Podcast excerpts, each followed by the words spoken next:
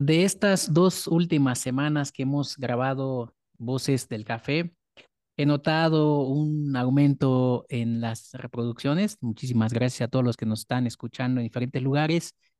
Y pues vamos con ese ánimo de seguir compartiendo eh, café, seguir compartiendo eh, información relevante, información necesaria para pues aprender un poquito más, ¿no? Acerca de esta eh, bebida, de este misterioso producto. Y pues en esta ocasión estoy nada más nada menos con mi buen amigo Matías Durán. Él se está eh, conectando eh, desde Querétaro.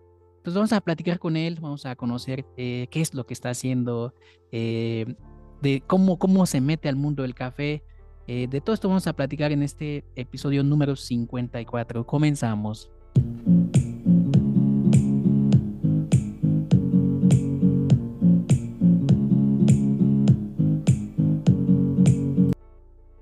Gracias. ¿Cómo estás, Matías? Muchísimas gracias por aceptar esta invitación eh, para platicar en este podcast Voces del Café. Ya te tenía yo ahí en la lista, en la lista negra, pero por algún motivo, algún, alguna razón de las agendas complicadas, pues no se había podido. Sí, así, así es. Hemos, hemos estado, pues afortunadamente, los con buenos eh, tiempos de trabajo tú también muy exitoso con, con este podcast. Así es que qué gusto que hoy estemos este, pudiendo reunirnos. Pues sí, eh, Matías, yo no sé dónde empezar a, hacerte las preguntas, porque son muchísimas cosas lo que lo que haces. Pues vamos a vamos al principio, ¿no? ¿Cómo, cómo es eh, que te metes al, al, mundo del café? Sí, sí, Memo, claro que sí. Pues fíjate, yo a ver, como mucha gente, eh, pues bebía café muy malo desde mi adolescencia, ¿verdad? Este, de hecho, desde mi, desde yo recuerdo, mira, cuando iba a la primaria, ya mi mamá a veces me enviaba en el desayuno con un escafé con leche, así bien, bien niño y ya con mucha cafeína, ¿no? Pero a pesar de eso, el gustillo por el café, pues ahí se me quedó. Y siempre me fui considerando un, pues un aficionado al café, un amante al café yo, yo tuve una carrera como académica y durante ese tiempo pues también bebía mucho café. Recuerdo ir a, por ejemplo, a la expo del 2008, recuerdo a la expo café, eh, tengo por ahí incluso mi registro y este, y ahí tengo guardado ese correo, pero iba como ir al cine, me explico, yo iba a ver las máquinas y, pero sin ninguna intención de entrar al, sector. Eh, y es cuando me voy a hacer mis estudios de, de, posgrado, cuando pues ya sabes tú que estudiar y estar en el café como que van muy de la mano ahí para trabajar. Y tuve la fortuna de ir a un sitio en donde había mucho café de especialidad, muchos tostadores. Y ahí, mira, la semilla, literal, la semilla del café germinó. Y, y cuando regresé a México, mm, yo ya venía con la idea de empezar a tostar por hobby. A mí lo que me gustó fue el tueste del café más que la barra, por ejemplo. Entonces me dediqué a estudiar y me dediqué a eso y empecé como hobby. Mm, mi primer taza de café especial recuerdo que la bebí en el, pues sí, 2008 en el Soconusco. Eh, fuimos de, en Chiapas, fuimos de paseo mi, mi, pareja y yo por esa zona. Y recuerdo que ahí en estas fincas de allá arriba, ¿no? Fincamburgo, todo esto, ahí nos dieron este, pues un aeropress, un sifón, eh, una, una Chemex. Y sí dije, wow, esto sabe, sabe diferente, ¿no? Entonces, afortunadamente, mi primer café de especialidad fue un café mexicano. no, qué buena onda. Y empezaste muy, muy a las alturas, por lo que veo. Sí. sí, oye, este, fíjate, eh, he notado esto de que hay gente que mm, no sé, estudia un, algo y se prepara muchísimo. Y, y, después, por gusto, hobby, andan metidos en el, en el café. Y me da un poquito de miedo porque le digo, gente muy preparada que está en el, en el café. No, me da muchísimo gusto porque yo creo que el café es un, es un producto eh, que, te, que se presta para muchas áreas, ¿no? Muchas, mucha, eh, muchas disciplinas, ¿no? Sí. Desafortunadamente en el, en el, no hay algo, no, sé, no hay una, un estudio o algo enfocado al café. Hay una licenciatura, no sé si ya estás enterado de eso, eh, de cafeticultura en Chiapas. Mm. Y este, pues eh, por curiosidad me metí a ver ahí el plan de estudios y dije, oye, está interesante esto, ¿no? Porque hacen falta profesionales en el, en el café, no lo mismo una, bueno, al menos yo pienso, ¿no? No es lo mismo una licenciatura que, una, que un certificado, ¿no? Una licenciatura siempre vale más. Definitivamente. pero también, como te decía, o sea, eh, personas muy preparadas eh, están trabajando en el café, lo cual eleva mucho el nivel y me da muchísimo gusto que sean que seamos nosotros de aquí de México. Y pues, ¿qué, ¿qué, fue lo que estudiaste? O sea, ¿qué, ¿cuál es tu perfil académico? Sí, Mira, antes de entrar eso, nada más decirte que sí, coincido contigo en esto. Eh, yo también he visto esta como tendencia de que hay gente en algún eslabón del café que viene de, con otro bagaje académico muy diferente. Este, y tienes razón, este, como que cada uno le vemos el café desde una óptica diferente, em, y, pero también a la vez eso lo hace rico. Y también lo que he notado es que la gente que, por ejemplo, tiene posgrado en otra área, cuando llega al café se da uno cuenta que uno no sabe nada en realidad, ¿no? Y entonces como que eso te obliga a quitarte todas esas cargas de conocimiento de otra área que tenías y entrar un poquito más, pues, transparente a entender eh, el café. Entonces es, muy, muy interesante. Eh, lo cual me parece muy bueno, ¿no? Que este, hay gente que viene de las ciencias sociales, que es mi caso, y ahora entro con eso a, tu pregunta, ¿no? De qué, qué es lo que tengo.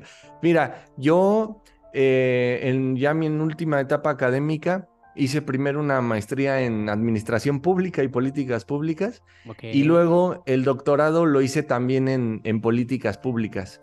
Este, pero ya lo hice más con una mirada más sociológica, o sea, estudié ya otras cosas, sí de política pública, pero estudié más temas de sociología y de movimientos sociales, por ejemplo, en el, en el ámbito de la vivienda, de la política habitacional. Eh, em, eso fue lo que estuve haciendo. Y, y, te digo, pues ya después, cuando regresé a México, sí comencé a hacer algo de eso, pero ya el café ya me había, ya me había enamorado, pues. ya. Y qué buena onda, ¿no? Yo creo que, que es la eh, parte bonita de del café. Fíjate, es bien chistoso, te voy a contar una historia. Bueno, les voy a contar a todos los que nos van a escuchar, ¿va? Fíjate una frase de, mi mamá, justo eh, me dijo y me hizo sentir un poquito mal. Porque me dijo, oye hijo, ¿por qué te fuiste tan lejos y terminaste trabajando en el café? Y, y yo digo, espérate pues, o sea, ¿por qué me dices esas cosas, no? Y, y me di cuenta entonces que eh, pues ellos no, han salido de la ciudad, ¿no? Entonces no conocen qué es lo que sucede, ¿no? El café no solo es un producto eh, del campo, sino que va más allá. Y también como que me puso eh, a trabajar ya más en serio, porque dije, pues sí es cierto, ¿no? Allá ahí se cultiva café, ¿no? No tenía necesidad, entre comillas, ¿no? De salir de ahí. Pero cuando lo ves desde esta óptica, pues cambia completamente tu forma de pensar, ¿no?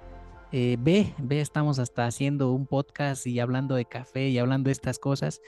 Entonces, eh, y pues el pretexto, pues es el, es el cafecito, ¿no? Eh, y eso, eso me, me, hace muy, muy bonito, ¿no? Es muy bonito, sí. Y fíjate que esto que comentas también yo lo noté. Mira, yo estuve haciendo el posgrado en España, en Barcelona. Entonces, bueno, España que no produce café, también la mirada del sector ah, de barras, de cafeterías, de tostadores, es bien diferente a la que tenemos como país productor, ¿no? O sea, como que a veces eh, allá se pasan por alto muchas dinámicas sociales, ¿no? Por ejemplo, yo eh, como más como de las ciencias sociales me llama mucho eso, como, como eh, a veces en un puntaje de un café no, no, no caben dinámicas socioculturales mm, muy particulares algunas eh, con mucha riqueza, otras con retos, con dificultades para, para las zonas cafetaleras, para quien vive ahí, para quien produce. Entonces es, es, como tú dices, es muy interesante todo lo que abarca el café, ¿no? Sí, fíjate que eh, hay algo que está como sonando en mi cabeza y a ver si tú también me, me orientas un poquito o nos orientas un poquito acá, tú que tienes más eh, conocimiento de la parte, digamos, eh, social, ¿no?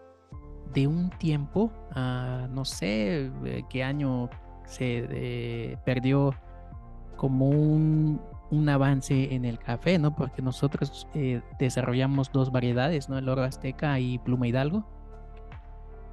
Y, y pensando justo en eso, fíjate, eh, andaba yo ahí en mis, en mis momentos de ocio, eh, reflexionando acerca de eso. Y, y, me quedé pensando, le digo, oye, yo creo que nosotros no sabemos seleccionar nuestras semillas, ¿no? Por el tema de, de la compasión. Te voy a comentar de esta manera. Fíjate, acá, este, de donde estamos grabando el, este podcast, tenemos pues, aquí el, espacio de producción. Producción no es un taller. Y tenemos eh, cinco plantitas de café. Tres ya están produciendo. Y entonces eh, luego vienen personas y dicen, oye, cuando tenga fruto me das para sacar semilla. Y yo dije, pues si usamos esa lógica, Ah, vamos deteriorando, digamos, la caligenética de la planta. ¿Por qué? Porque pues estas plantas pues no, no son ni productivas, no son, este, no se han adaptado bien al, clima, eh, tienen alguna enfermedad, ¿no? Entonces, eh, en algún punto yo creo que eh, se ha perdido un poco esta parte, ¿no? De, de saber con certeza dónde viene nuestra, nuestra semilla y un poco la cuestión, bueno, no sé tú cómo lo veas, es la cuestión, digamos, social, ¿no? Por ejemplo, hay, hay lugares en Chiapas donde no hay hombres, ¿no? O hay muy pocos hombres, ¿no? Porque todos están en Estados Unidos trabajando, ¿no? Bueno, si nos están escuchando allá, les mandamos un saludo. Y este, entonces el café se ha visto como pues un producto, como lo dice el maestro Manuel Díaz, dice pues un, producto, como lo dijo, magro, un ingreso magro, ¿no? Y entonces, este, pero ah, ah, eh, si nosotros lo vemos, tú eh, que has estudiado y estás eh, muy preparado, tú lo ves en una óptica diferente, no somos un país productor. Tú desde tu, tu, tu óptica, tu, no sé, tu opinión, ¿Cómo ves esta parte del, de que somos nosotros productores de café y, que, qué podemos hacer al respecto, ¿no? Y esto, híjoles, es, es una gran, un gran planteamiento, una gran pregunta que, que, te haces y que yo creo que nos hacemos muchos, ¿no? Porque tienes razón, ¿no? o sea, como que hay muchas ventajas, muchas fortalezas que como país hemos tenido, tenemos ahora y, quizá por momentos teníamos con más claridad como un rumbo hacia futuro. Este, y, también quizá otros pendientes que, que, podemos este, ir em, cubriendo, ¿no? Y sí, lamentablemente es esto que dices, que comenta Manuel, es muy cierto, ¿no? O sea, siempre el café se ve como algo magro, como algo secundario, algo accesorio, porque lamentablemente mm, las reglas de oferta y demanda siempre nos tienen con el, el o tienen a, quien produce café con el pie en el cuello, ¿no? Siempre, siempre con, con esta, con, como, como si hubiera un techo, ¿no? Que no puedes pasar. Muchos hablan del, del techo de cristal, ¿no? Como, es decir, que tú puedes ver que hacia el infinito, hacia el cielo, hacia lo más alto de un árbol, pero que siempre hay un techo de cristal que te permite ver, pero que cuando quieres pasar, hay un límite. Y siento que pasa mucho eso en el café mexicano. Cuando vemos los certámenes de subastas, los precios en otros países, incluso los niveles de producción por cantidad que hay en otros países, como que vemos ese, ese objetivo, esa, esa posibilidad alcanzable, pero luego siempre nos topamos con un techo de cristal que nos impide eh, ir hacia allá. Y ese techo de cristal yo en mi caso siento que es eh, una mezcla de factores externos e internos, gubernamentales, eh, privados, em, y que esa mezcla hacen que realmente haya un techo de cristal. Creo que poco a poco también se va rompiendo, se va desmoronando. Eh, México cada vez va alzando más la mano en el mercado internacional y qué bueno, pero también en el nacional, ¿no? O sea, vemos cómo cada vez hay más mexicanos y mexicanas que están eh, reconvirtiendo su percepción de que el café mexicano es malo y que preferían antes un café colombiano a un mexicano y que se dan cuenta que aquí tenemos muy buen café, ¿no? Entonces, eh, pues sí, los cambios socioeconómicos tardan, eh, pero lo que me gusta mucho es que hay voces que están surgiendo en diferentes eslabones y que van poniendo argumentos, ideas que al resto nos hacen cuestionarnos, reflexionar y quizá cambiar un poco en lo que podemos hacer, ¿no? Hay productores y productoras muy conscientes, muy responsables socialmente, em, muy comprometidas con sus tradiciones, no solo con el café, sino con las tradiciones que engloba a, beber una taza de café. Eh, y eso me parece magnífico. O sea, más allá del sabor de una taza, eh, rescatar y mantener esas, eh, esos valores más intangibles me parece importante pero también para nosotros, ¿no? Por ejemplo, que vivimos, en mi caso, en la ciudad, la ciudad, yo vivo en la ciudad de Querétaro, y que aunque Querétaro es un, un estado productor, produce muy poquito, pero finalmente yo veo aquí que nos queda lejos ese conocimiento de, de, producción. Entonces nosotros mismos tendríamos que acercarnos más para entender toda esa, esa parte intangible que hay detrás del café para poder ir rompiendo ese, esos techos de cristal, ¿no? Me, gusta, me gusta esa, esa palabra, techo de cristal, ¿no? Y, como tú lo dices, pues se puede romper, ¿no? Al final de cuentas, es un techo que, nosotros lo estamos viendo. Eh, yo te comento un poco esto. Este, yo tuve la fortuna, ¿no? De, estar en el campo y trabajar en el, en el campo, pues pues ves de otra manera el, el café, ¿no? Qué curioso, estás tomando el agua en un server, ¿no? Yo pensé que ibas a tomar un café. me quedé sin jarra y me, puse aquí agüita. está, bien, me gusta esa también, esa... Es que cuando uno anda acá se tiene uno que adaptar, ¿no? y este... Pues sí, o sea, a mí me parece interesante. Y entonces a lo, a lo que voy, o sea, Matías, tú, este, a lo mejor nos estamos saltando muchas cosas en este momento, pero bueno, es como va surgiendo la plática. Y este, como lo comentábamos al principio, tú estás eh, ahorita dando clases eh, en línea con Kim. A ver si Kim ya nos acepta una invitación también. Este, eh, cuéntanos qué onda, de qué se trata esta estas clases, estas, eh, estos en vivos que están haciendo ustedes con mucha frecuencia. Sí, cómo no, Memo. Fíjate que, a ver, yo por mi, mi, pues sí, mi carrera académica, la verdad es que tanto el dar clase como el estudiar, pues, eh, digamos que es lo que he hecho, me acostumbré eso y, y se me facilita, ¿no? Entonces, el tueste comenzó un poco así, como muy autodidacta. Eh, en el tueste he sido yo muy autodidacta, leyendo mucho, investigando mucho, preguntando mucho. Em, y llegó un momento cuando empezaba yo a tostar que no sé si te ha pasado, Memo, que a veces para aclarar incluso un concepto, una idea, sirve mucho escribirla, explicarla, porque te obliga eso a, a tener más claridad. Y como que inconscientemente eso empecé a hacer en mis redes sociales. Empecé a hablar de temas de tueste que para yo tener más claridad y empezó a tener una, una, un efecto interesante fue que a mucha gente le estaba empezando a servir, aunque sea esas pinceladas muy concisas que por el espacio que te permiten las redes, pero que me, de verdad que recibía mensajes como, oye, me está sirviendo mucho lo que publicas, eh, tanto en redes sociales como en correo electrónico. También tengo una lista de correos que, pues, más o menos cada que voy pudiendo voy hablando de tueste por ahí.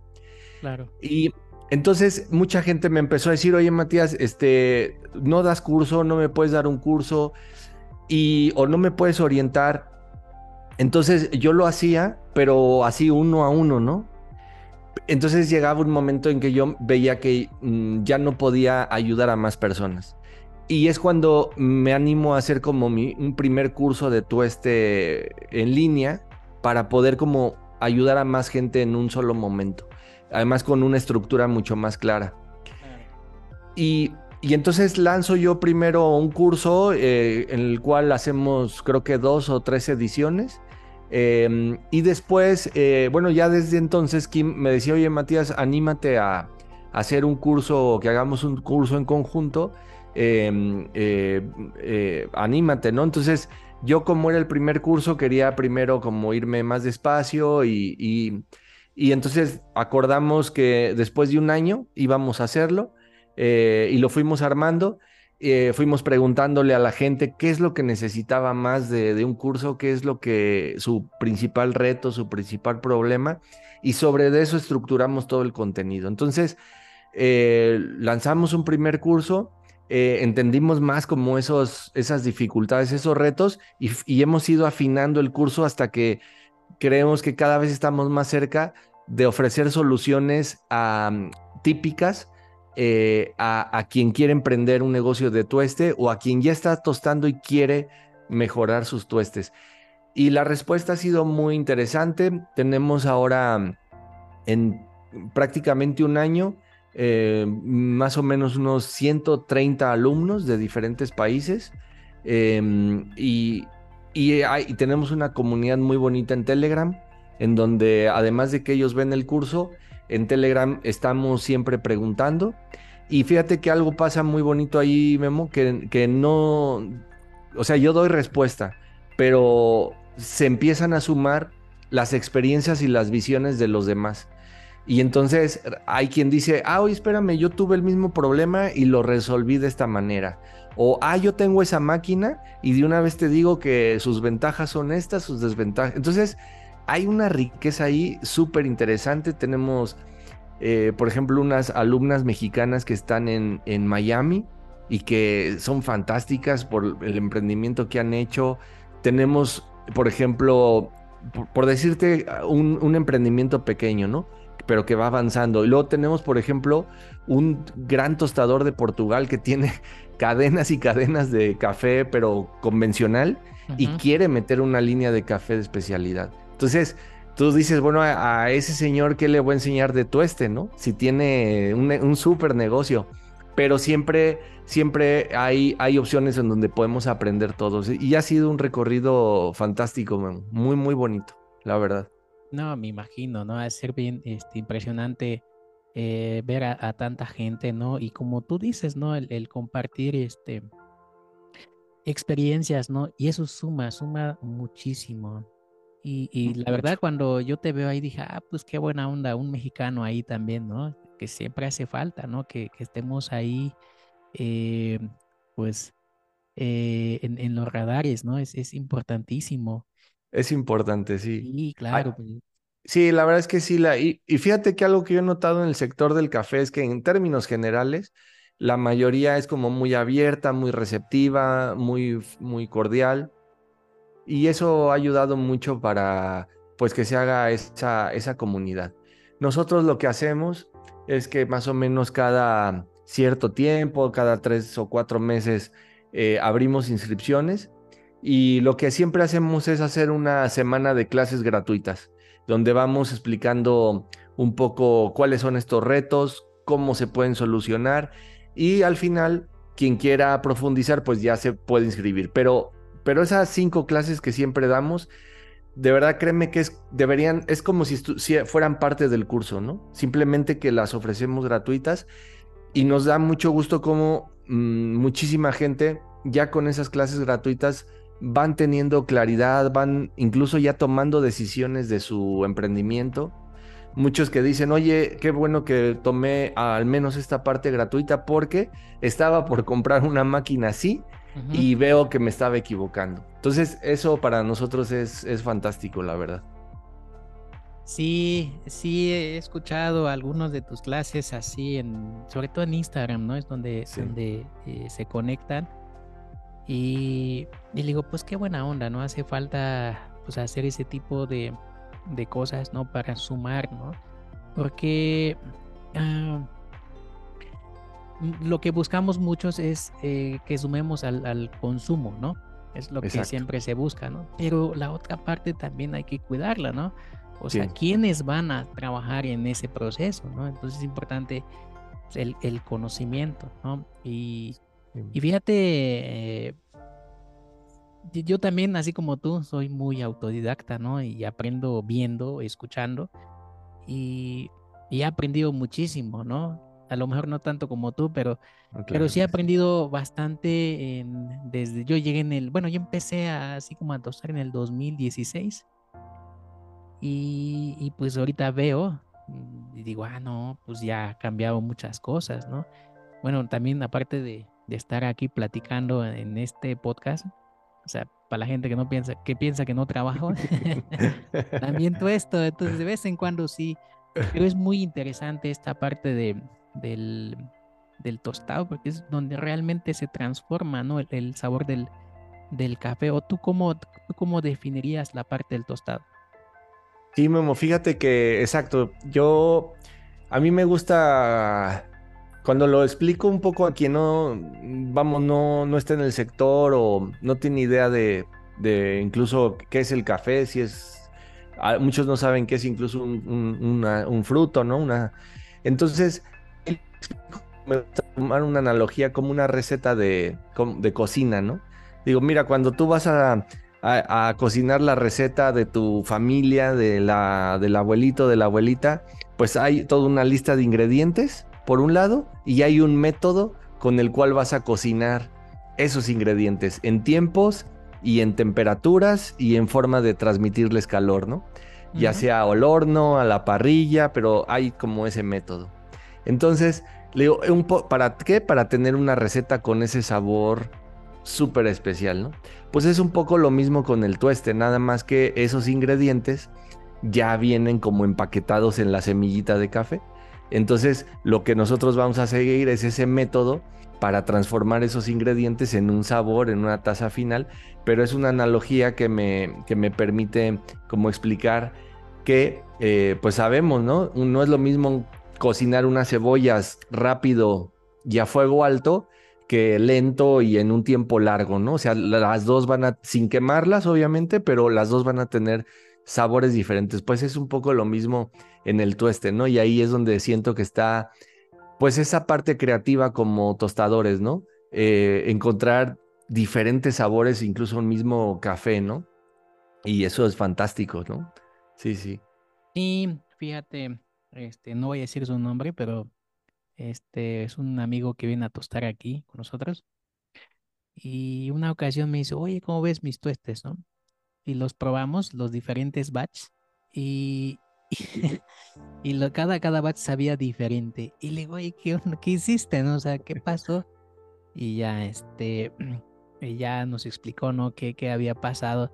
Pero me pareció, este, pues curioso eso, ¿no? De que, de que, de que, por ejemplo, él, pues, eh, obviaba algunas cosas, ¿no? Como un café sabe diferente si lo tuesta, no sé, si lo tuesto yo, si lo tuestas tú, pues van a tener pues, estilos de sabor diferentes, ¿no? Es como lo decías, ¿no? El, es como cocinar, ¿no? Pero mm, en la, parte del, del, eh, tostado del café que en estos eh, años ha ganado mucho, pues mucho espacio, ¿no? Porque eh, no sé si, si, tú llegaste a tomar un café con tueste alto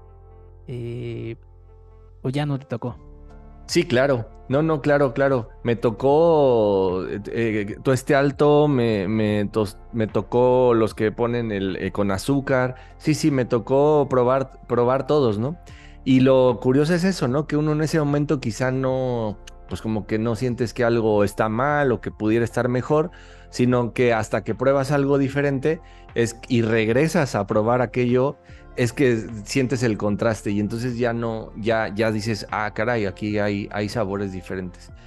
Pero sí, sí me, sí me tocó. Em, yo lo que veo es que em, incluso ahora mucha gente está como revalorizando un buen tueste oscuro, ¿no? Es que no es lo mismo que quemado y que no sé si tú coincidas, ¿no? Pero hay como tendencias en las que de, repente se satanizó el tueste oscuro y, y, ahora no, nadie quería tomar tueste oscuro, pero también el tueste oscuro creo que hay que entenderlo como lo que es, ¿no? Como un tueste oscuro y haciendo un buen tueste oscuro también nos ofrece elementos de satisfacción muy interesantes, ¿no? Vaya, hasta que alguien coincide conmigo. sí.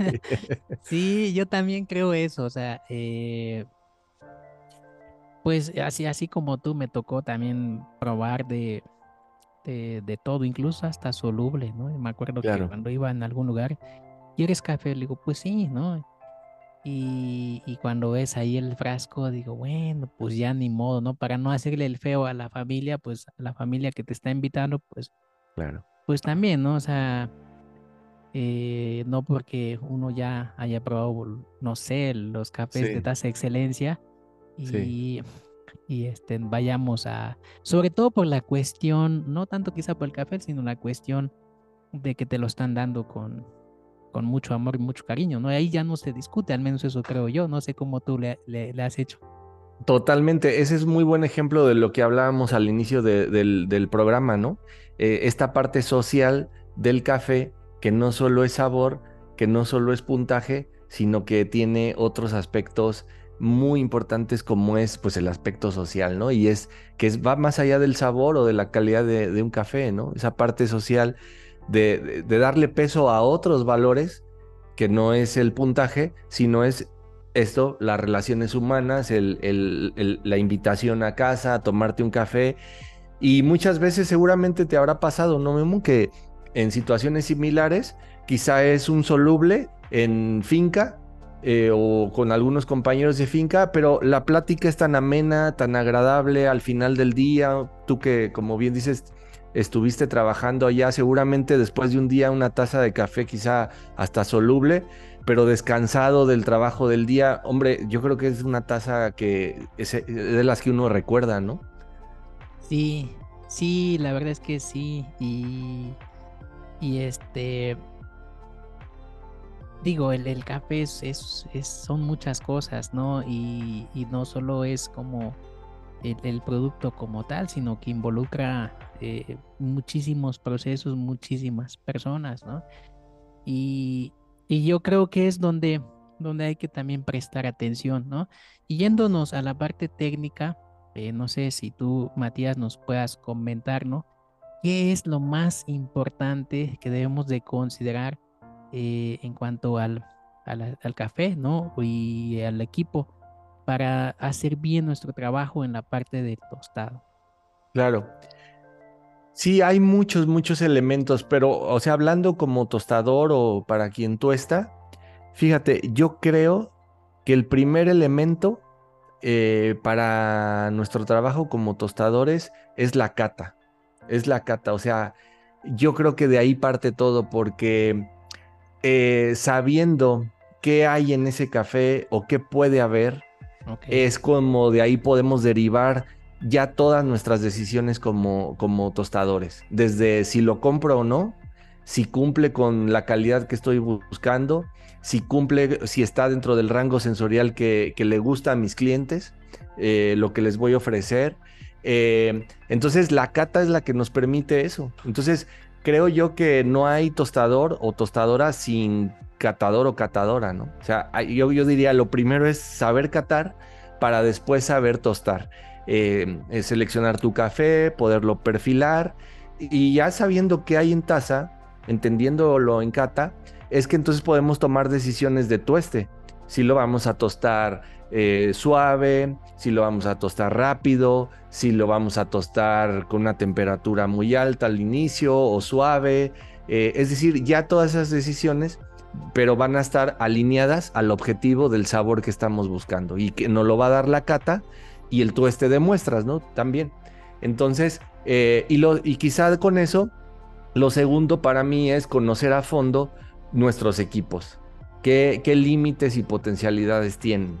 Eh, oye, yo este café que estoy bebiendo eh, lo encuentro con una acidez muy brillante, eh, que le, y con unas notas que le creo yo que le van a venir un, un tueste rápido y muy claro. Bueno, mi tostadora puede hacer un tueste rápido y claro. A lo mejor, si no, pues a lo mejor no, vamos a llegar nunca a eso, ¿no? Y entonces, eh, saber nuestros límites y potencialidades de nuestros equipos es, es muy importante. Y eh, incluso equipos que son de la misma marca.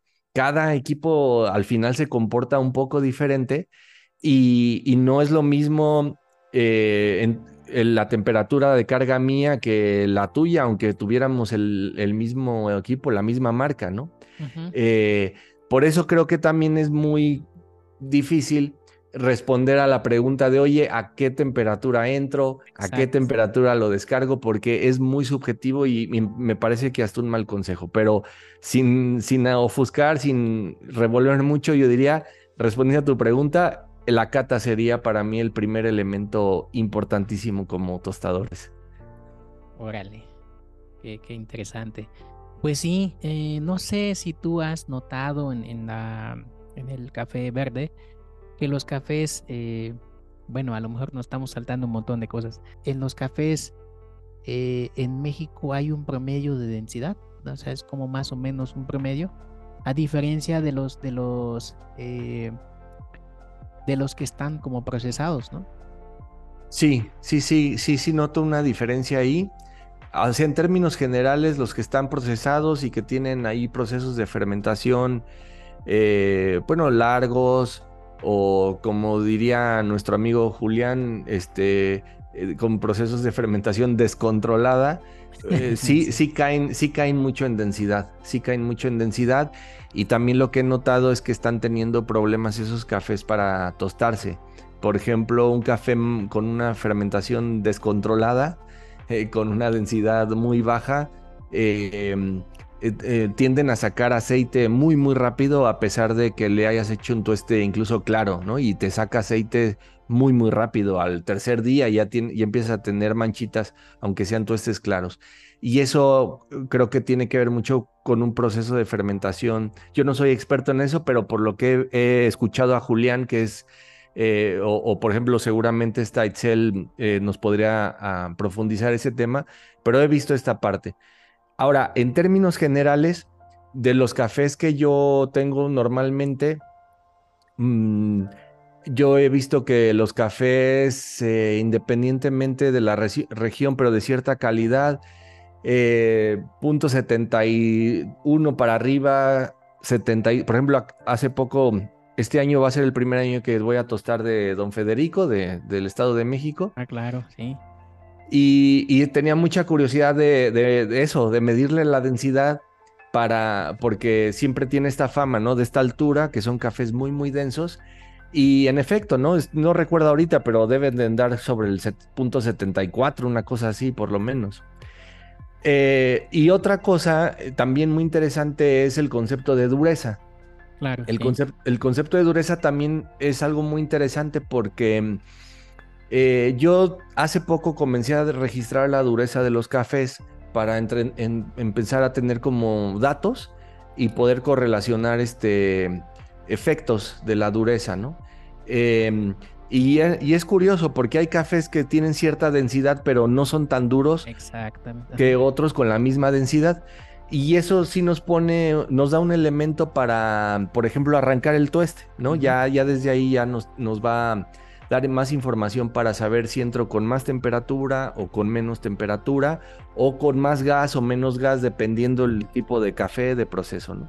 Pero en términos generales veo que hay, que hay eh, sobre esas densidades, ¿no? Yo lo que, lo de los cafés que busco andan sobre esas densidades.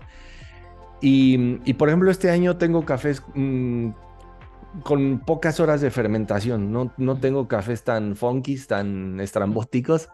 Este, la verdad es que todo lo que le he escuchado a Julián me ha llamado mucho la atención. Eh, el tema de, de, cuidar la salud, o sea, de, de, fermentar, sí, buscando una taza, un sabor en taza, pero también hacerlo mm, de manera saludable eh, que no generemos micotoxinas que luego nos puedan hacer daño a nosotros como consumidores. Eso me parece importantísimo y, estoy como que buscando cada vez más eso en, mis cafés.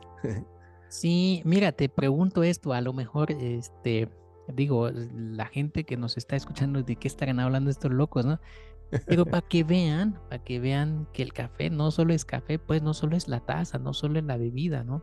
Acá ya tocamos tema de cata, ya tocamos tema de fermentación, ya tocamos tema de densidad y tema de dureza, ¿no? Entonces, eh, como se podrán dar cuenta, la gente que no, no ha tenido la oportunidad de, conocer más acerca del café, eh, pues eso ya se vuelve, no sé, matemáticas, ya se vuelve biología, ya se vuelve microbiología. Sí. Y entonces se complica un poco, ¿no? La, la cosa y, y, también genera curiosidad, al menos a mí me da, genera mucha curiosidad en, en, en, algunas de esas áreas, que pues ahí está, ¿no? Cuando veo que, bueno, llega a ver, ¿no? Que en el café no había como esperanza, pero no es que nosotros estemos viejitos ya, pero pues, pues ya treintones sí, ya más de 30 sí. Entonces para la generación, no sé, de los 20, de los 18, ahí hay una oportunidad gigante, hay una oportunidad para hacer las cosas, ¿no? Nosotros también, pero nosotros estamos ya en otro, pues en otro, no sé, en otra etapa. Sí. Y yo creo que, bueno, esto, esto lo veo como muy esperanzador, hasta me oigo político, ¿no? Muy esperanzador, ¿no? El, el, el, este, el ver que hay muchas áreas donde, donde la juventud yo creo que les puede interesar, ¿no? Porque el, el país, eh, bueno, nuestro país, México, eh, donde se produce café, son lugares eh, eh, con pendiente, montañosos, húmedos.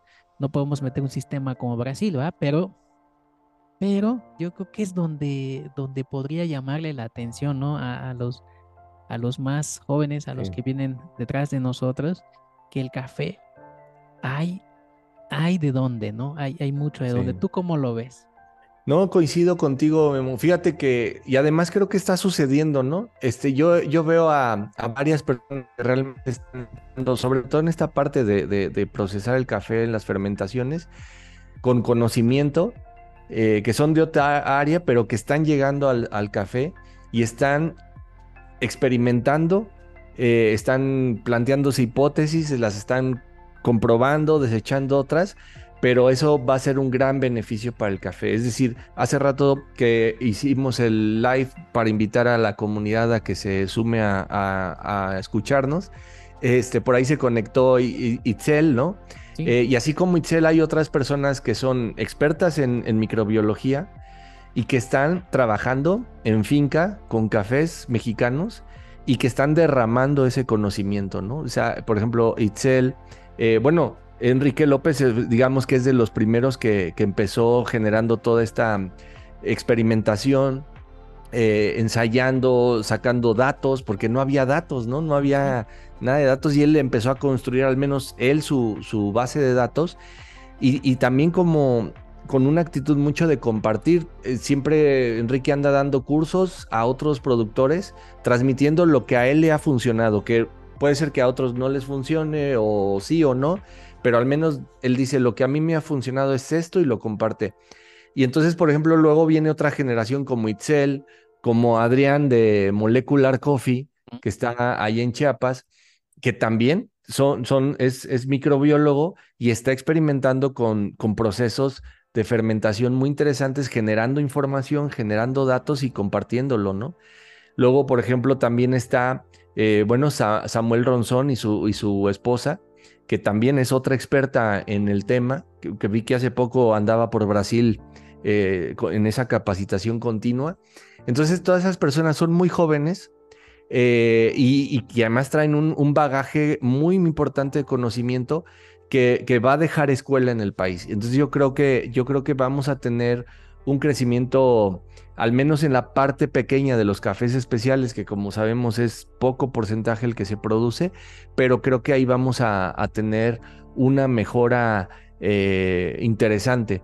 Y a todos ellos los veo con una actitud de compartir, de, difundir las investigaciones. Todos ellos hacen cursos, eh, acercan el conocimiento a otros productores, a tostadores. Eh, y, fíjate cómo siento que estamos hablando mucho de la fermentación, del, tema del proceso, porque ahí es donde todavía podemos eh, eh, crear datos, generar datos para establecer conclusiones. Lo digo porque en el tueste, todavía en el tueste, quizá no tenemos la tecnología para saber a ciencia cierta qué reacciones químicas concretamente están sucediendo en el tostado. Es decir, sabemos que existen las reacciones de Maillard, la caramelización, las de Strecker, ¿no? La pirólisis ya más tarde. O sea, sabemos que hay esas reacciones químicas. Pero a ciencia cierta, ¿qué productos y subproductos se están generando eh, de ese café durante el tueste? Todavía no, no podemos saberlo, ¿no? Entonces, a veces el tueste también por eso se siente como mágico, como artesanal, pero es porque nos faltan datos y tecnología para poder tener una sistematización. Y en cambio en el procesamiento del café es un entorno en el que pueden controlar más variables, recoger más datos y están teniendo resultados muy interesantes. Entonces, esta potencialidad por el lado del procesamiento de café, de las fermentaciones controladas, creo que va a ser muy, muy importante. Está siendo y va a ser más importante para México y para todos los países, ¿no? Sí, acabas de decir algo que me llamó la atención, ¿no? O sea, el, en la parte del tostado no lo había pensado así, pero sí tienes toda la razón, ¿no? El, el que nos hace falta también meterle ahí, ¿no? Investigación eh, de lo que se está generando en, la reacción dentro del, tambor, ¿no? Y... Sí. Híjoles, sí está, está interesante, ¿no? Y entonces, pero bueno, vámonos otra vez a lo básico, porque si no van a decir, oye, estos ya me confundieron. Este, fíjate que una de las herramientas también, no sé si tú lo veas como herramienta, pero el, tener en tiempo real de qué es lo que está sucediendo con la con el perfil de tueste o con la curva de tostado, ¿no? Entonces, pues es una, es una herramienta que nos ayuda a tomar decisiones. ¿Tú, tú cuál crees que sea la importancia de, de, tener un, sobre todo un, lector digital que te esté monitoreando a tiempo, en tiempo real la temperatura? Sí, sí, fíjate que está bien interesante esto que dices porque yo cuando comencé a tostar me enfrenté como a dos, vamos a decir a dos, dos escuelas grandes, ¿no? Dos escuelas generales, ¿no? Una como una escuela más tradicional que todo es sensorial, que es sacar el calador y oler eh, constantemente y visualmente, eh, ir notando esos cambios de coloración. Y creo que ahí hay una gran riqueza también, un sistema de, de ir sintiendo el tueste de esa manera. Pero a mí me tocó empezar en un momento en el que tenía las dos opciones y quizá por mi formación más académica, más, este, siempre sentí como más seguro el poder tener más datos. O sea, es decir, si yo puedo tener más datos, voy a poder hacer un mejor diagnóstico de qué pasó en el tueste y voy a poder corregir, voy a poder hacer microajustes en el siguiente tueste. Entonces, para mí, el tener un, una herramienta que me permita registrar cómo va sucediendo el tueste, a qué velocidad, eh, con qué temperaturas va el grano, el flujo de aire, eh, con qué temperatura sale ese aire del tostador. Todo eso van a ser datos que a mí me van a permitir, bueno, nos van a permitir entender mejor cómo se comportó ese, ese café y por qué. Entonces, eh, yo siempre mm, comento, ¿no? A quien quiere experimentar diferentes perfiles de tueste, eh, yo siempre recomiendo eh, tener datos y mover solo una variable para saber qué está pasando, ¿no? Entonces, eh, como tú dices, tener esos datos, yo, yo sí quiero ver cómo se comporta el flujo de aire en mi tostador o en este grano que estoy tostando. voy a mantener todo constante y lo único que voy a variar en cada tueste va a ser el aire, por ejemplo, ¿no? Y con eso, sabiendo en qué niveles estuvieron de gas, de, flujo de aire, las diferencias que yo siento en tasa se las voy a poder atribuir a esos cambios en el flujo de aire. Entonces, a mí me parece también una herramienta indispensable eh, tener una herramienta como un software o, o si no, que sea de manera análoga, ¿no? Escribiendo, pues ir midiendo esas velocidades de tueste. Porque aquí quiero rescatar algo que dijiste hace rato del, compañero que fue a tostar a tu, a tu, a tu taller. Este, que, que, tuvo diferentes sabores con un mismo café en una misma tarde de tueste. ¿Qué pasó? Que, que no estaba quizá él recabando sus datos y entonces algunas variables estaban moviendo al mismo tiempo y le estuvo resultando en un café diferente. Y nosotros como tostadores, eh, algo que quizá se nos pide, nuestros clientes, es la consistencia. Claro. Que seas consistente eh, en tu producto. Si tú tienes una de, de, tus clientes, Memo, que tienes de cafeterías, no les puedes entregar un espresso que hoy sabe a eh, muy, muy ácido y la semana que viene este, ya no hay nada de acidez, ¿no? O sea, van a decir, oye, entrégame, ¿me cambiaste el café o qué pasó, no? Entonces, tener un perfil de una herramienta, un software, siempre nos va a ayudar a, saber qué pasó. Eh, y también me gusta decir mucho que cuando una, por ejemplo, una cafetería te dice, oye, este Memo, me cambiaste el café, también tener ese registro de datos te permite a ti ser transparente y decir, mira, de mi lado no es porque aquí están estos, tu café tostado semana tras semana y mira cómo descargué a la misma temperatura, con el mismo tiempo de desarrollo, la misma duración total. Así es que por el lado del tueste no es, y entonces también le das información a tus clientes para ellos buscar en dónde estuvo el problema. Y puede ser que a lo mejor el molino, bueno, está rota una muela del molino, o cambiaron de agua y no se dieron cuenta. Entonces, también tú tener datos les ayudas a tus clientes a, tener más eh, información para tomar decisiones. Claro, oye, pues qué interesante es todo esto, ¿no? Se, se vuelve, se vuelve una plática eh, un poco ñoña quizá para la gente que solo le toma, toma el café, toma su tacita de café y, desviando un tantito, este, eh, como lo dijimos en algún momento, Matías, Matías Durán, ¿sí está bien? Sí, está sí exacto, sí. Este, él está en Querétaro, eh, pues ya, pues, ya escucharon, ¿no? Él, se dedica a tostar café. ¿Cómo, ¿Cómo te encontramos? ¿Cómo te pueden pedir café? Este, ¿Cómo funciona ahí la cosa contigo? Sí, Memo, fíjate que igual que con los cursos estoy como muy digitalizado. Yo, por ejemplo, no tengo tienda física, no tengo cafetería. Entonces todo básicamente es principalmente por la tienda en línea este que es así como es mi marca quantumcrack.coffee. En el Instagram estoy como quantum-crack y ahí están los enlaces para la tienda en línea. Se hacen envíos a todo el país em, con unos descuentos este, en los envíos que he logrado tener. Entonces también son muy accesibles los envíos. Y eh, también a través del WhatsApp, pues me, me buscan mucho. Ahí también está en la, en la en el Instagram, por Facebook también. Eh, y también ahí hay gente que me hace el pedido y muchos dicen, oye, no te quiero comprar en línea, te transfiero y, se hace también así, ¿no? Claro. Hay eh, algunas cafeterías, eh, sobre todo curiosamente fuera de Querétaro, que me compran y que es más por mayoreo, es decir, estoy como más enfocado al menudeo, pero tengo algunas cafeterías que, que me compran mi mezcla que se llama un roaster blend que funciona para espresso, para leche.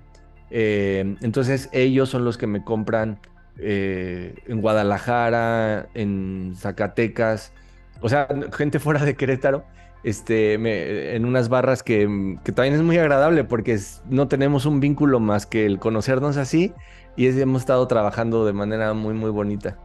Pero ahí estoy para cualquier cosa. Eh, quieran preguntar de café, de tueste, escríbanme. Mm, yo siempre trato de, responder pronto, así es que con todo gusto ahí soy, estoy a las órdenes. No, sí lo he notado que sí respondes muy pronto, ¿no? Yo a mí luego se me olvida la verdad. Una disculpa ahí a todos los que les he dejado en visto. y este, y, ¿por qué le pusiste Quantum, Quantum Crack? Fíjate, bueno, eh, la parte de crack, tú que tú estás, pues, este, es como referente a, esa, a ese momento que hace el café cuando lo estamos tostando, como bien dices, para quien no está en el café y no sabe ni cómo funciona esto del tueste, simplemente decir que es como unas palomitas de maíz, ¿no? Se decimos mucho que las palomitas truenan, revientan en un momento, que liberan vapor. Lo mismo hace el café, hace ese crack y de ahí este, viene la parte de crack de mi marca. Y la parte de quantum viene un poquito por el lado académico. Este, yo cuando estudié el doctorado, eh, estudié las relaciones de poder entre el gobierno, eh, la banca y los movimientos sociales. y, me, y me sirvió mucho utilizar la microfísica del poder de Foucault, de Michel Foucault, el francés, em, y él habla de, lo cuántico, de las relaciones del poder, pero a nivel cuántico, a nivel micropolítico. Entonces, eh, pues eh, pasé muchos años estudiando eso y la parte cuántica del ejercicio del poder la tengo muy presente, así es que el quantum crack fue como muy natural ahí juntar mis dos pasiones. Qué buena onda, sí, sí, me imaginé un algo así.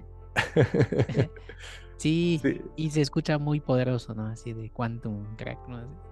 Sí, luego ahora que en los últimos años está como muy de moda la parte cuántica, ¿no? Tanto de las computadoras como una parte como más espiritual y todo eso, pero lo mío es por, eh, por la parte sociológica. sí, está, está padre eso. Fíjate que casi siempre les pregunto yo este qué significa, no si tiene algún significado. Y es padre, ¿no? Cuando, cuando lo relacionas, ¿no? Con varias cosas y, y yo creo que eso lo hace como auténtico, ¿no? La, la, el nombre o, la marca que uno, que uno crea, ¿no? ¿Y tienes algún café favorito de, de no sé, de, México? Muchos, muchos, Memo. Y la verdad, yo te diré que ha ido cambiando eh, no solo como el perfil sensorial que me va gustando, sino también te voy a ser sincero, dependiendo también del momento del día. Este, hay días que se me antoja un café súper ácido, así picante, picante. Y hay días que se me antoja un café meloso, untuoso, ¿no? Este, muy carameloso con una baja acidez. Eh, voy, voy, soy como muy cambiante y quizá ese es un, poquito de privilegio de quien tú está café, que tienes dos, tres por ahí y pues se da uno la licencia de, de decir, pues ahora me lo voy a hacer de este. Pero cafés que, que que me han gustado mucho aquí que he trabajado, pues son varios, ¿no? Pero la verdad es que le tengo mucha estima, tanto personal como sensorial, a los cafés de, Enrique López, por ejemplo, que Enrique mm, ha sido una persona muy amable conmigo también, me ha enseñado mucho, me ha orientado mucho y sus geishas eh, para mí siempre están como muy, muy presentes, ¿no? Eh, me acaba de llegar su geisha precisamente hace un par de semanas, apenas lo voy a, empezar a perfilar, pero está él. Luego, por ejemplo, también le tengo mucho aprecio y es uno de mis favoritos a un café de mi amigo Francisco Delfín, de Finca Arriaga, en Veracruz, en la zona de Jico, ahí en la Úrsulo Garbán, es vecino de, de Nico. Este, porque con él comencé trabajando, fue prácticamente de los primeros productores que me abrieron las puertas y hemos crecido juntos. Él el año pasado me mandó un honey que estaba espectacular, ganó el segundo lugar de Yara en honey el año pasado y, ha sido uno de mis cafés también favoritos, un gran, gran café. Eh, pero mira, van cambiando, te decía, este año voy a tostar los de Don Federico y ya, ya probé algunas muestras y están espectaculares. Eh, don Diego Ulrich también me hizo favor de enviarme algunos de sus cafés me mandó un típica que está melosísimo y es, es riquísimo. No, hombre, la verdad es que creo que me gustan todos, Memo. Sí, no, pues es un café muy, este, yo le digo muy de alto nivel, ¿no? El, maestro Enrique López, pues sí, lleva muchísimos años haciendo cafés eh, especiales, ¿no? Y también tuve la fortuna de conocer a Don Fede, quedarnos ahí a dormir ahí en su, en su bodega. La verdad es que son muy buenas personas. Y es lo bonito del café, ¿no? Que te, que te acerca a personas. Yo la, la neta he hecho amigos, ¿no? A través de esto y a través de, compartir eh, una taza de café, a través de compartir un, un shotcito mezcal. Entonces, la verdad es, es la parte que me gusta muchísimo, ¿no? De, de, del café. Fíjate, ya llevamos un ratito platicando. Eh, por lo que veo podemos tocar varios temas y entonces vamos a hacer un, pequeño cambio en este episodio. Es, voy a poner una pregunta, ¿no? Una pregunta de qué les gustaría que, que, ah, de que, habláramos, ¿no? Tú y yo. si se puede, si, si tienes chance, si claro, tienes oportunidad. Claro. Y este, que nos digan y, hacemos otro, como ves, profundizamos un poquito Me gusta. de lo que nos están preguntando eh, y, y, pues vemos qué pasa, ¿no? Como ves? Claro que sí, me encanta la idea, Memo, sí, ya dejamos ahí como varios temas que, que puede gustar más a, a la audiencia, a tu audiencia y yo encantado de, de, tocar esos temas. Yo abierto a cuando tú me digas, oye, lo que más preguntaron esto, vamos sobre ese tema y lo, y lo hablamos con todo gusto, claro. Sí, me late, me late. Entonces ya, ya, ya quedamos, más bien ya, ya lo dejimos al aire, pues ni modo. Entonces hay que, hay que, hay avent que, hay que aventarnos a hacer eso. Eh, por último, eh, Matías, eh, pues ahorita como, como lo mencionábamos, ¿no? El, el café nosotros lo que entendemos como cafés especiales o café de especialidad. A mí honestamente no me gusta mucho el de especialidad, me gusta más como decirlo cafés especiales. Sí. Este, pues el, el, porcentaje es muy bajo todavía en, en, el consumo, ¿no? Aunque casi todos los tostadores que he visto, los nuevos, no sé si tú lo has notado, pero todos quieren tostar cafés especiales y digo, está padre, está bien, ¿no? Pero así a grandes rasgos, ¿tú cómo, qué, qué, diferencia encuentras entre tostar un café comercial, por decirlo así, un café especial? Sí, fíjate que, a ver, yo lo podría poner como en, en, en, en, tres, en tres partes, ¿no? o en tres temas diferentes. Uno como aprendizaje, como tostador, como tostadora, creo que es muy importante tostar toda esa gama de calidades. Porque de verdad que hay cafés que son tan buenos que realmente haciendo un error fatal, fatal, es que van a saber mal. Hay cafés que tienen, o sea, hablando de los de los especiales, que son tan buenos que realmente te tienes que equivocar de manera muy grave para que de plano sepan mal. Entonces ahí, claro, hay que aprender a tostarlos, ¿no? Pero, pero son muy buenos ese nivel. Entonces también hay, es necesario saber tostar los cafés más convencionales, más básicos y, tener el reto de decir, oye, este café tiene solo esta nota, pues vamos a resaltarla y que sepa ese café, ¿no? Entonces hay un reto importante en los convencionales o en cafés como más estrechos sensorialmente. Entonces, por un lado, el aprendizaje de saber catar, digo, perdón, eh, tostar cafés con humedad alta, con baja humedad, cafés de, la, de hace dos cosechas, eh, cómo, cómo, los modulamos, o sea, como tostador hay que saber tostar todo esa, ese rango. Luego la parte, otra parte importante creo que es la parte financiera, la parte, la parte de rentabilidad. Eh, mira, te, te comparto y le comparto a la audiencia, yo en mi primer año, yo quería tostar los cafés que a mí me gustaban. Y, y, y, entonces de pronto me di cuenta que no a todos les gustaba ese, esos cafés y que además era difícil que se me vendieran. Entonces, este, claro, dije, no, no, tengo que tostar eh, con otra lógica, ¿no? Entonces, ahí empecé a, tener un menú más amplio. Entonces, ahí hay otra parte financiera que siempre el café más convencional eh, nos va a ayudar a, a financiar nuestros negocios. Para quien quiera emprender, que quiera meterse al café, esto siempre ténganlo en cuenta. Hay que tener un flujo que nos permita a veces tostar esos lujitos que, que queremos tostar, ¿no? También. Y mm, en la otra parte está muy relacionada con esta que es, tenemos que tostar no solo por tostar, así como te digo que empecé yo, este, tostando los que a mí me gustaban, sino que tenemos que tostar pensando en a quién servimos, a, a, nuestra comunidad. Eh, seguramente la, los clientes de Memo son muy diferentes a los míos y a los de los colegas tostadores que hay aquí en Querétaro. Aquí habemos varios tostadores y te puedo decir que cada uno tiene como su segmento de clientes bien particular. Eh, entonces, tenemos que preguntarnos qué cafés le gustan a, la mayoría de mis clientes y tostar esos cafés. Oye, a la mayoría le gustan cafés súper achocolatados, untuosos, con mucho caramelo, pues no les vamos a meter un perfumado floral delgado, ¿no? No, no les va a gustar, o viceversa.